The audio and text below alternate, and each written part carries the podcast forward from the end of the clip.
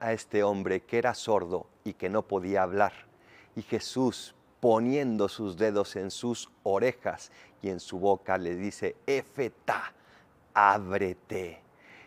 ¿Cuánto tenemos que pedirle a Dios que diga lo mismo con nosotros? Efeta, pero no en las orejas de nuestra cabeza, sino en las de nuestro corazón, para que podamos escuchar lo que Él nos dice, tantos mensajes que nos transmite, tantas palabras que seguramente todos los días quiere que escuchemos, pero por estar perdidos en el mundo no lo hacemos.